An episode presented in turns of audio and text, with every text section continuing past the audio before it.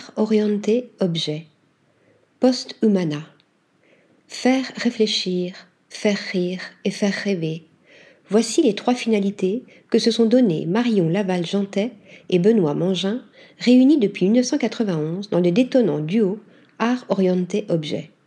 Un duo de choc volontiers provocateur, engagé en faveur de la biodiversité et de l'écologie, ayant fait de l'humour et de la causticité leurs armes principales usant de l'hybridation et du décalage, une esthétique complexe à la fois attachante et répulsive, excitante et inquiétante, jouant le rôle d'accroche-cœur, ils ont mis le rare au service de la cause animale et végétale.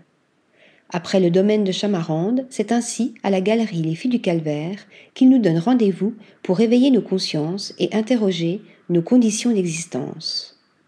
Diorama.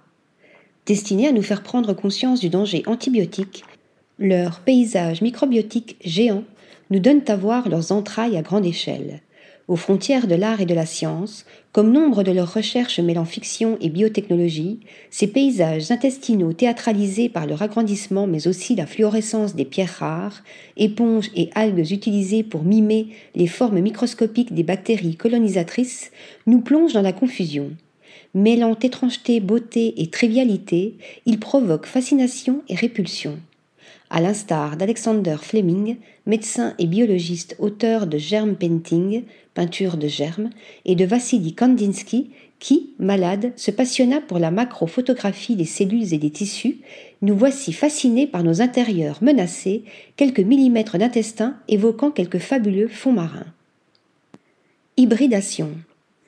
Plus disruptif, Hydra post-humana squelette d'un animal fantastique à trois têtes, sorti d'un futur post-humain marqué par la catastrophe écologique. On y retrouve toute la fantaisie macabre du duo, inventant régulièrement des créatures fabuleuses, issues du croisement de différentes espèces. Ainsi, du squelette de centaure bricolé à la suite d'une expérience chamanique chez les pygmées babongo du Gabon, au cours de laquelle chacun s'est vu animal, je me suis vu, j'étais un centaure, je me suis vu, j'étais une girafe.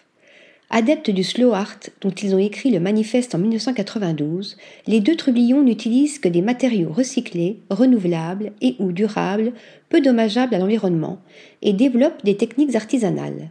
Évitant l'usage du plastique ou de l'imprimante 3D, si communément utilisée dans l'art contemporain, ils collectent toutes sortes d'os et de dépouilles d'animaux dans les forêts, sur les bords des routes ou des lacs, dépouilles ayant donné naissance en 2000 à un poignant manteau d'animaux écrasés, le Roadkill Coat, un tableau horrifiant faisant écho à leur funèbre paysage de déforestation. Résilience. Article rédigé par Stéphanie Dulou.